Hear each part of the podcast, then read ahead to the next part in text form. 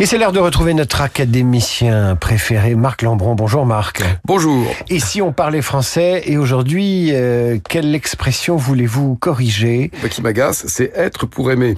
Être pour aimer Oui, c'est-à-dire on, on emploie le verbe être au sens d'aimer. Par exemple, vous allez comprendre, euh, il n'est pas très vin rouge. Il est, Ah. plut- il est plutôt vin blanc. Il est plutôt Beatles que Rolling Stone. Voilà, je ne suis pas dessert, je suis plutôt euh, fromage. Euh, alors bon, c'est pas absolument euh, incorrect, Vous avez dit que ça Mais- vous agaçait. mais ça m'agace parce que par exemple, on dit, je suis pas très légume, vous voyez. Bon, on- on peut dire ça au, au- au restaurant. Mais si vous dites, euh, euh, par- imaginez un Anglais qui apprend le, qui apprenne le français. Je suis pas très mot passant, je suis plutôt Flaubert.